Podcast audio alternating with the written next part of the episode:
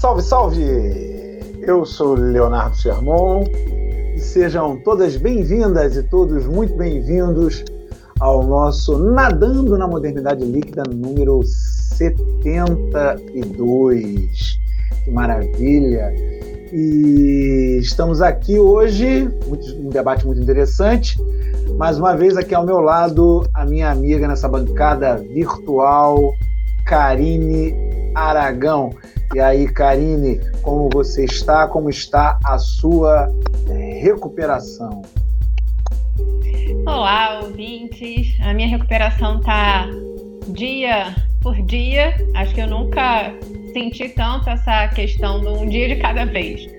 Mas acredito que tudo é, vai se encaminhando para o melhor, porque não que eu tenha força de vontade, que eu também tenho, mas não é isso. Mas a minha disciplina, já fazendo aqui uma analogia com o programa da semana passada. Se você não assistiu, assista já. Olha só o merchan aqui. Corre lá.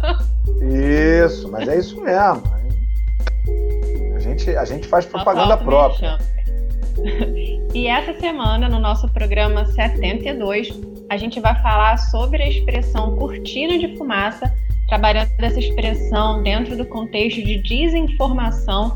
Mais uma vez a gente decide falar sobre o assunto e o assunto se encaixa nos acontecimentos da semana, né? Parece que tem alguém aí stalkeando a gente, alguma coisa do tipo. Mas na segunda parte a gente vai tentar entender se a gente vive numa cortina de fumaça, o que, que a gente deveria enxergar a partir dela ou através dessa cortina de fumaça. Vamos mergulhar? Bora!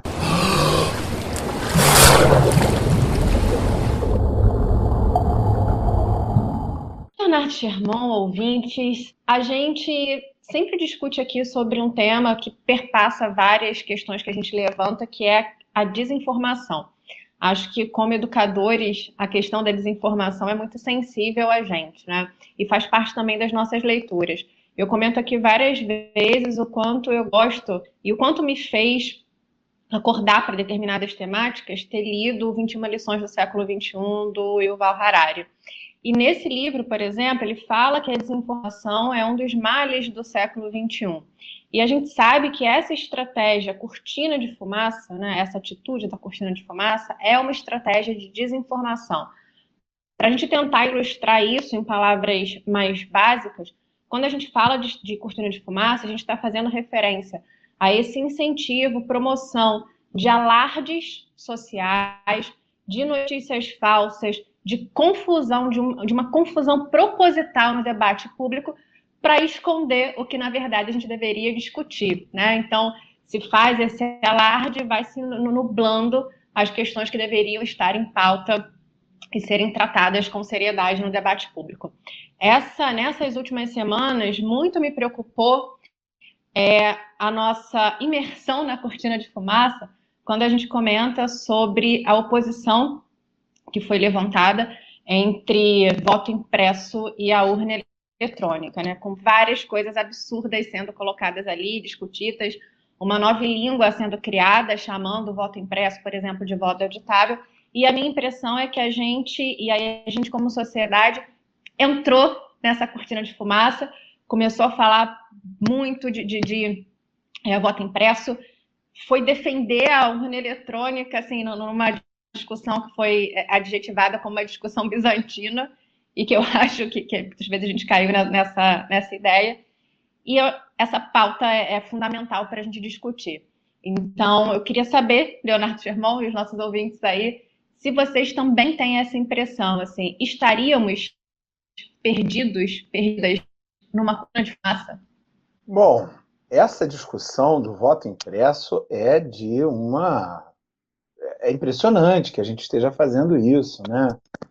É, imagina, estamos aí em 2021, com os computadores em todos os lugares, e agora, passados tantos anos da União Eletrônica, todo mundo eleito, reeleito, reeleito, e eleito outra vez, e mais uma vez caras vão discutir voto impresso. É um, uma perda de tempo, sabe? É uma bobagem, é um.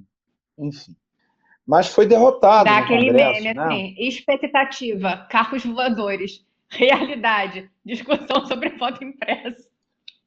Mas não está tão longe, porque o que a gente está hoje em dia vendo é que o atraso ele perpassa muitas áreas, né? Ele não, o, o, a questão do voto impresso não foi a única. O voto impresso está na mesma linha do, do pessoal que é antivacina. Né? E, e outras possibilidades mais de atraso que a gente encontra nas várias discussões que, que aparecem na internet, às vezes com umas coisas muito loucas. Agora, a pergunta é boa, né? Nós estamos perdidos na cortina de fumaça? É, eu acho que a gente tinha que começar analisando os termos da pergunta, porque é, essa pergunta, estamos perdidos na cortina de fumaça, ela pressupõe um nós. E eu acho que é daí que a coisa já, já desanda, porque que nós é esse? Né? Que nós é, é esse que unifica? É, Para ser nós de verdade, a gente tinha que ter algum nível de consenso entre o que a gente pensa a gente tinha que ter algum nível de unidade nas, nos nossos valores.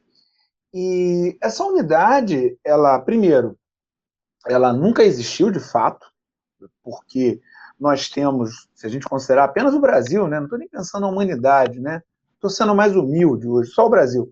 Se a gente pensar o Brasil, os movimentos de, de mudança, é, ou eles foram feitos a partir de muita luta por parte de grupos oprimidos, ou foram feitos a partir de uma movimentação de gabinete por parte de grupos muito pouco numerosos que controlavam as esferas de poder. Então, que raio de nós é esse? Né? Será que tem nós? Será que nós fala de quem? Fala das pessoas pobres e negras que estão morrendo de Covid porque foram obrigadas a voltar a trabalhar muito antes da hora, enquanto chefes, empresários, é, funcionários de, de alta colocação da, da, da, do funcionalismo público, por exemplo, das grandes empresas continuam em casa nos seus home office. É, nós se refere a quem? Então, para começar daí, a gente não tem um nós. Na verdade, o que a gente tem visto nos últimos anos é um esgarçamento do tecido social que é, se já não era muito coeso, agora então que a coisa desandou de vez mesmo, e que vai levar muitos e muitos anos, eu diria até gerações, para que a gente volte a ter um mínimo de coesão dentro desse tecido social acerca, por exemplo, de objetivos comuns para a nossa sociedade. Aí a gente pode pensar sobre o perdido também. Né? Nós não tem, mas nós estamos perdidos? É verdade, estamos perdidos. É difícil a gente, nessa sociedade atual, a gente encontrar um caminho. Agora, essa, esse fato da gente estar perdido não vem só da cortina de fumaça. A gente estava perdido antes da cortina de fumaça. A gente está perdido porque o planeta, primeiro, está derretendo. A gente teve essa semana um alerta da ONU falando sobre isso. O planeta está literalmente derretendo. Né? Nós estamos pegando fogo, está tudo pegando fogo. É, aqui está pegando fogo de verdade e a, a situação só vai piorar, não tem para onde fugir. Literalmente também não tem para onde fugir. É, acho curioso é, que, a... que, que, nesses pronunciamentos a gente viu a questão do, do termo, né? Eles até levantaram. A gente não tem problemas climáticos, a gente tem um caos climático. Então, até a, a Exatamente, é um cataclismo. Para ressaltar a relevância da discussão.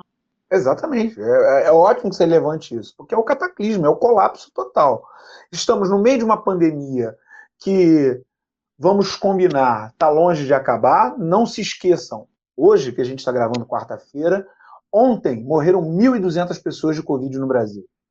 1.200 famílias enlutadas ontem. Eu não estou falando do ano passado, estou falando de ontem. Terça-feira, ontem. Então, é, é, a gente está no meio da pandemia e se alguém está se, se achando muito sabido do que está acontecendo durante a pandemia é porque está mal informado, né? Porque quem não está se sentindo per perdido ou deve estar com a terapia em dia ou está mal informado. E além disso. Não, vou te dizer que nem terapia em dia está funcionando para não se sentir é, perdida, hein? Não está dando, tá né? Dia, não está dando. Eu disse que se a minha terapeuta Se a minha saúde emocional não acabar em 2021, minha terapeuta merece o Oscar. ela já merece o Oscar, ela já merece, porque você está muito bem, Karine, apesar dos pesares. E por fim, a gente não pode esquecer que a gente vem aí de anos e décadas já do desenvolvimento do neoliberalismo que veio a destruir tudo e que cada vez destrói mais. Né? A gente está tentando achar um caminho no meio desse caos que é muito interessante a gente perceber, né, que seria soluções individuais para esses problemas. Neném, não tem, não tem. Né? Nosso patrono aqui, Zig, né, que foi o primeiro a enunciar a liquefação das estruturas na pós-modernidade, ou no, enfim, no momento que a gente vive, como você queira, demonstra isso. A gente não tem mais certeza de nada. E estamos perdidos. E para completar, no meio desse caos todo, apareceu uma galera da extrema-direita que encontrou um caminho para se viabilizar politicamente. É claro, ninguém votaria num neonazista, ninguém votaria num racista, né? ninguém votaria num machista de total, ninguém votaria em alguém que ama a tortura, mas votaram. Votaram aqui, votaram nos Estados Unidos. Como é que isso aconteceu? A extrema-direita encontrou um caminho. Isso foi feito a partir dos pensamentos de um americano chamado Steve Bannon, que criou uma estratégia de campanha que foi utilizada para o Trump, que foi utilizada nas eleições de 2018 aqui, foi utilizada no Brexit, está sendo utilizada na Espanha e está sendo utilizada no mundo inteiro. Em que se baseia essa estratégia? Quatro elementos. Primeiro, produção massiva de conteúdo. Produzir muito conteúdo, muito, muito, muito, muito. De maneira contínua, muito rapidamente. E, e repetindo as informações muito rapidamente. Fala, Karine. Não, foi coçando o olho. Pode continuar. Ah, pois é. Então, produção massiva de conteúdo, mas um conteúdo que seja divulgado por uma diversidade enorme de canais de divulgação. Pode ver que todos esses grupos mantêm um, um grande grupo de youtubers e de influenciadores digitais nas diversas redes, exatamente para poder propagar essas informações. A, é, agora, essas... agora Sim, eu vou pegar um só nesse, nesse tópico que você tratou, porque eu acho que se encaixa exatamente aí.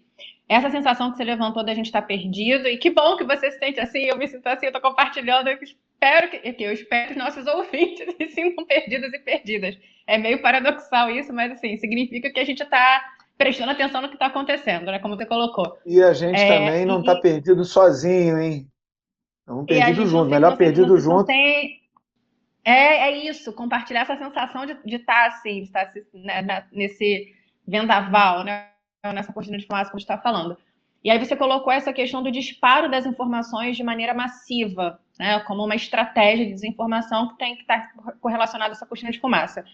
É, e isso é muito curioso porque dá aquela sensa... traz para a gente aquela sensação de assim, será que vale a pena entrar num debate quando uma informação é passada assim, uma informação absurda, é passada de maneira massiva, né? Quando em todos, por exemplo, no, no, no, no grupo de WhatsApp, você recebe várias é, é, mensagens falando, comentando que a deputada, por exemplo, na Janaína Pascoal, é, relatou, relatou não, né? Colocou é, sobre as ações do padre Júlio Lancelotti, dizendo que a distribuição dele de vida na Cracolândia, como ela disse, incentivava o crime, assim, muitas pessoas recebendo essas mensagens, e aí vale a pena a gente entrar num debate sobre isso, é essa sensação da, da cortina de fumaça que muitas vezes me dá, que se correlaciona com essa questão da, da, do disparar. Eu vou entrar num debate sobre isso, um monte de gente começou a comentar, comentar, repostar, absurdo o que ela estava falando, e aí eu vou entrar nisso, vou parar de, de comentar, por exemplo, de cobrar Vou tirar o espaço da cobrança da, da gestão da pandemia, cobrança por vacina, para entrar nessa discussão que, assim, é, é, é irracional, é irracional o que ela falou. É, o comentário, por exemplo, comparando é, o trabalho infantil às Olimpíadas, né, quando a Raíssa Leal ganhou a medalha de prata, e aí teve aquele comentário desproposital de um deputado no Twitter falando ah, a gente tem que rever o Sóstenes Cavalcante. Sóstenes Cavalcante. Obrigada por lembrar o nome. É bom que se diga o nome para que, né, na hora de votar, a gente tenha aquele nomezinho ali, no, no, não aperte é, o confirma. É, não nem digite o número dele.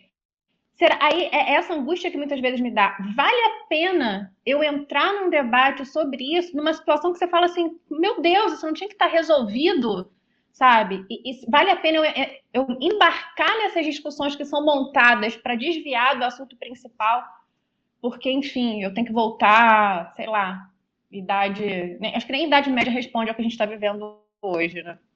Eu queria te dizer que não. Não vale a pena. Porque é, os outros dois elementos, dos quatro, né? Produção massiva de conteúdo, diversidade de canais de divulgação, e os outros dois. Primeiro, essas informações são assim porque elas devem ser assim para fazer bastante estardalhaço esse pessoal todo segue aquela ideia de que a verdade não existe, só existem as narrativas. Então, o que, que o sujeito quer? O que, que a, a pessoa que se coloca dessa maneira deseja?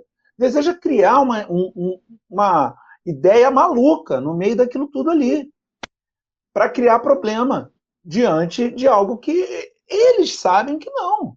Porque essa gente toda que se coloca contra, por exemplo, a urna eletrônica, utiliza celular, utiliza é, um monte de é, resultado de pesquisa. Eles são contra a ciência coisíssima nenhuma, estão todos eles vacinados. Ou o cartão de vacinação não foi colocado em sigilo. É, é, é isso aí, gente. É, eles sabem e fazem porque sabem. Sabem, fazem porque sabem e estão tentando utilizar uma estratégia de desinformação que dê garantia a eles. E, por fim, por que, que não vale a pena mesmo entrar numa discussão como essa? Porque o grande lance desse, desse, dessa estratégia está na inconsistência. Eles não estão preocupados em, em, em parecer consistentes, em manter uma reputação. Não tem nada disso. O que o negócio é fazer estardalhaço. Quanto mais estardalhaço, melhor. Se, se não fizer estardalhaço, é que está errado. Eu não estou falando contra as pessoas que produzem conteúdo, não, não, não é isso. É, é, informativo, que pode ajudar as pessoas a abrirem os olhos. Não. Mas não adianta ficar a reboque dessas maluquices dessa gente. A gente tem é que fazer o nosso. Tem é que procurar, ao máximo, produzir informações que são consistentes, que são verídicas, que são é, pautadas no discurso científico crítico, né? e não nessa, nessa loucura. A, a, a, questão do voto impresso claramente, claramente atendia a esse, a esse, esse propósito. Eles sabiam que o voto impresso não ia passar. Tinham certeza de que o voto impresso não ia passar. Aí você vai perguntar, mas por que, que insistiram? Insistiram porque, ao mesmo tempo em que o voto impresso é, era discutido, um monte de outras várias outras coisas iam sendo passadas, como disse, como disse Ricardo Salles, ministro do Meio Ambiente, ele disse na reunião que foi gravada, aquela reunião absolutamente inacreditável, vamos aproveitar a pandemia para passar a boiada. É isso. Cortina de fumaça nada mais é do que isso. Uma desinformação para passar a boiada. É, eu acho bacana a gente é, re, re, ressaltar essa associação, né? Entrar na cortina de fumaça é embarcar na desinformação. Enquanto você falava e ressaltava essa questão, é, vinha uma imagem na minha cabeça que assim, é uma mistura de coisas que eu gosto com, com essa sensação de estar tá meio não enxergando as coisas, né? Quando a gente está dançando forró né, num chão de terra, num lugar que não é asfaltado, quem já passou por essa experiência sabe que aquela fumaça, técnico poeira, mas sobe aquele negócio ali que você não enxerga mais nada dentro daquela, né, daquela roda, de roda, que dentro daquele espaço que está dançando forró, porque sobe areia para tudo que é lado, e você não tá, tá meio inebriado naquilo ali, né? Meio inebriado naquilo ali. Então, às vezes, me parece que a gente tem que sair um pouquinho, assim, né, da dança, se afastar para tentar enxergar o que está acontecendo, para olhar e pensar, eu, eu quero continuar ali, ou de repente tem um, um outro espaço que eu possa dançar melhor, né? Essa imagem para mim é paradoxal porque eu adoro ficar no meio da terra subindo no Forró. Mas talvez quando a gente compara com a questão da desinformação seja a hora de sair. de dar um passo para trás e tentar entender o que está acontecendo. Suspeitar quando a gente vê um alarde assim no debate público, suspeitar, né? Eu confesso que eu sinto muita saudade de quando o debate público era para informar, não para desinformar, não para fazer alarde, não para me fazer rir, mas para me fazer pensar sobre questões sérias. E você pontuou aí também, né? Enquanto a gente está imerso na cortina de fumaça, a gente deixa de conversar sobre coisas que a gente deveria conversar. E isso já é o gancho para a nossa segunda parte, em que nós chamamos o nosso querido Drummond para perguntar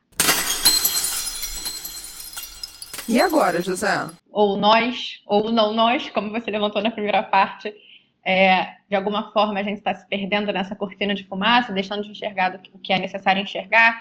Vem a pergunta aqui, Leonardo Sherman, por favor, é, apague essa fumaça para a gente, rasgue essa cortina e diga para a gente o que que a gente precisa enxergar é, se livrando dessa cortina de fumaça, ou melhor, o que estão que querendo esconder da gente?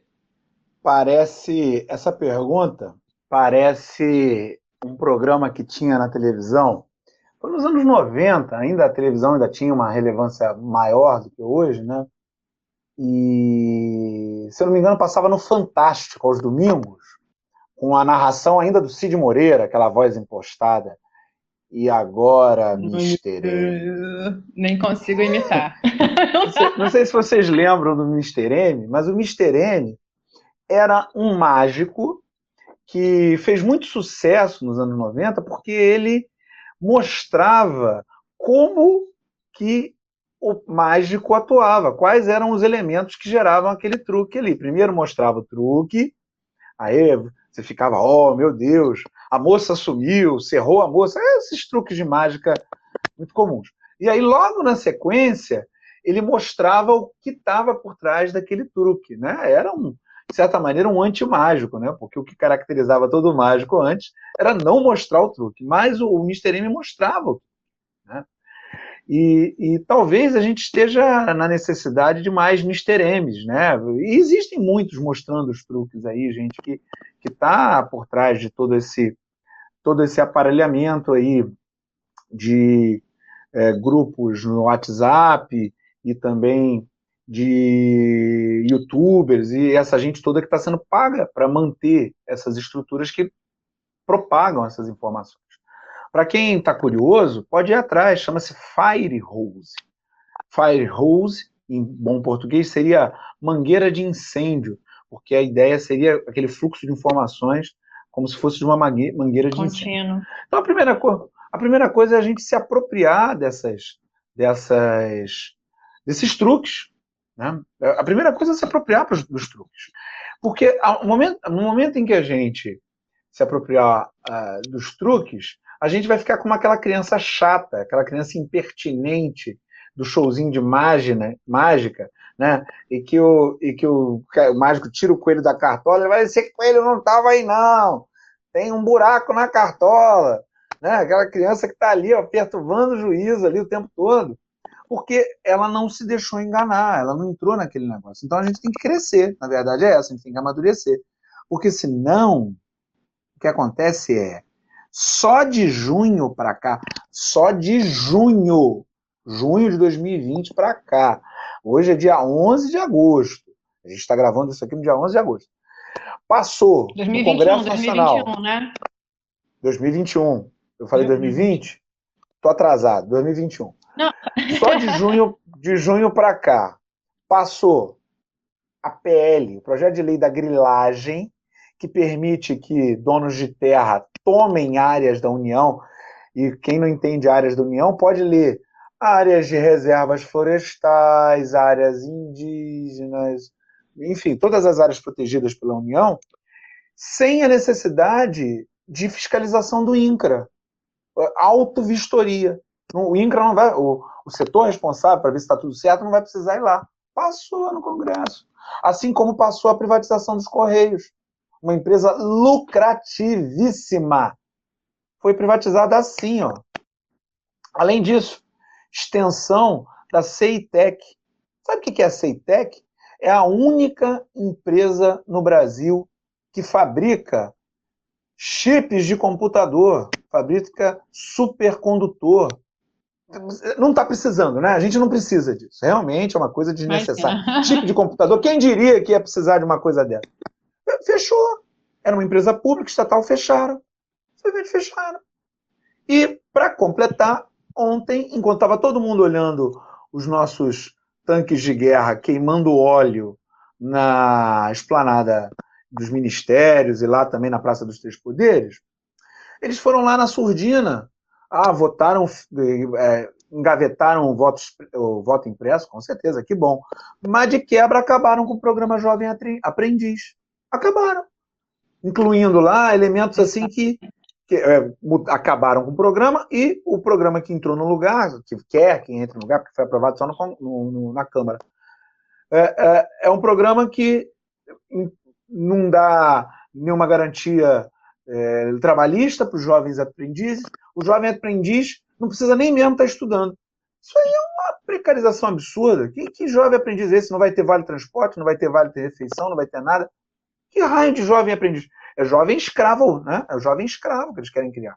Né? Um jovem Exatamente. que vai trabalhar e, e, não vai ter nada, não vai ter nenhuma contrapartida.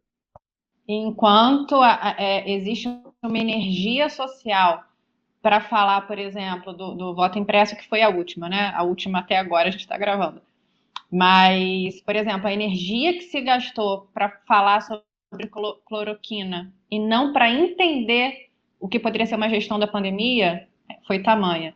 Você estava falando da questão dos tanques agora, dos tanques de guerra. É, eu não sei se vocês acompanharam, eu acho que vale a pena acompanhar a repercussão internacional disso. Né? Nós fomos desqualificadas internacionalmente por essa imagem. Então, assim, quem está aí numa cortina de fumaça, é, vale a pena dar uma saída e olhar o que estão falando da gente no cenário internacional, porque essa é uma, uma pauta que talvez se defenda muito para quem está desinformado, né? Nossa, o Brasil está ganhando é, com, com né, respaldo internacional por causa desse atual governo. E, na verdade, o que a gente está fazendo é perdendo. Então, assim, fiquem atentos e atentos a isso. É só uma. É, em relação a essa cortina de fumaça, você pontuou coisas, né, aspectos que eu achei brilhantes, que é a questão da, da grilagem, é, é, o término do programa Jovem Aprendiz.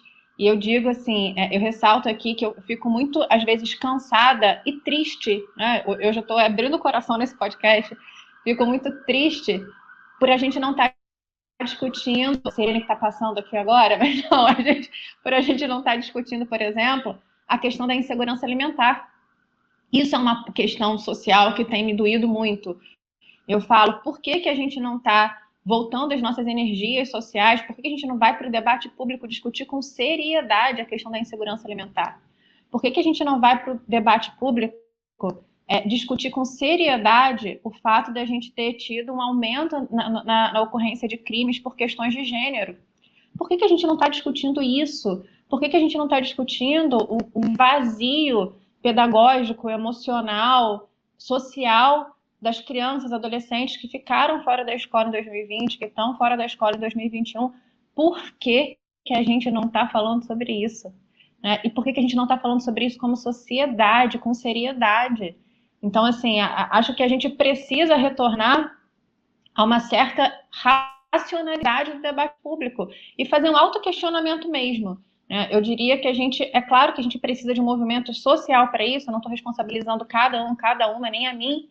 É, acho que a gente vive em sociedade, a mulher tem que ser coletiva e social, mas vale também assim essa indagação, caramba, será que é aqui que eu vou depositar essa energia? Ou eu, né, no, no, no, cloroquina, seja no que for, ou eu vou tentar entender o que está acontecendo em relação à, grilagem, o que está acontecendo em relação às privatizações. Acho que, que, que, a gente precisa falar sobre isso, e com seriedade. Né? É, é lugar para rir, é, é outro. Debate público a gente tem que ser sério, tem que ser sério ali e tratar com seriedade o que está acontecendo. Né? Pessoas passando fome não é para rir. É, pessoas sem oxigênio não é para rir pessoas passando fome depois da fome ter sido derrotada no Brasil. A gente não pode esquecer disso também, não. A fome foi derrotada no Brasil. O Brasil saiu do mapa da fome há quatro anos. Ou seja, pessoas voltaram a sentir fome agora. Você vê o tamanho da, da, da destruição que está sendo feita, né? Exatamente. E é, é, é nessa vibe de chamar a seriedade que a gente vai chegando ao finalzinho da nossa discussão, porque a gente tem tempo aqui, a gente leva a sério o nosso tempo. Mas antes do fim, é claro que a gente vai falar do nosso Data NML. Data NML. Na semana passada, a gente falou sobre a questão da força de vontade no nosso episódio 71. E aí, lá no nosso Instagram, na nossa enquete de sempre, a gente fez uma proposta um tanto quanto diferente para vocês ouvintes, né? A gente fez um marque a alternativa correta, pensando na nossa visão do que, que era correto. Então a gente colocou lá a pergunta: o que é mais importante na hora de fazer um movimento? E as opções eram força de vontade, disciplina, positividade e desejo. O nosso, nosso quantitativo de respostas ficou 30% vontade, 40% disciplina, 10% positividade, 20% desejo. Eu confesso que eu votei em disciplina. Então, assim, para ser coesa com o que eu coloquei aqui no programa, meu votinho foi lá para disciplina. E você, Leonardo Sherman? Eu fiquei espantado que as pessoas não estão muito ligadas em positividade, não, né? Você vê que as pessoas que ouvem o NML Podcast são pessoas com os pés na realidade. Pessoas que não que se deixam enganar. Já ouviram um programa sobre positividade tóxica. Não se deixam enganar por cortina de fumaça nenhuma. São pessoas que estão aí, ó, entendendo a realidade da vida. É, é, eu, eu, concordo, eu concordo. Talvez até aqui nós estejamos diante, talvez, de uma fórmula, né?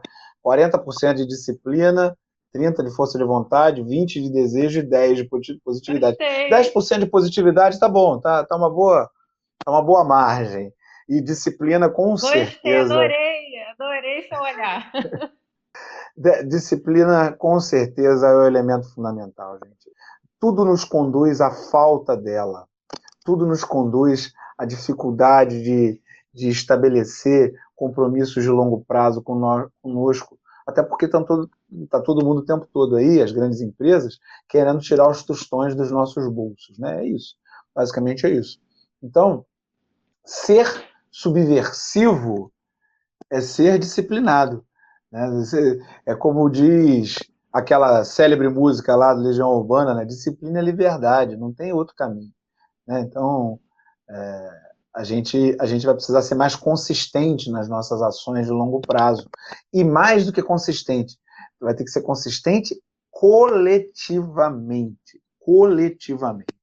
Não adianta a gente achar que sozinhos nós vamos encontrar soluções, pois não há solução individual para questões coletivas.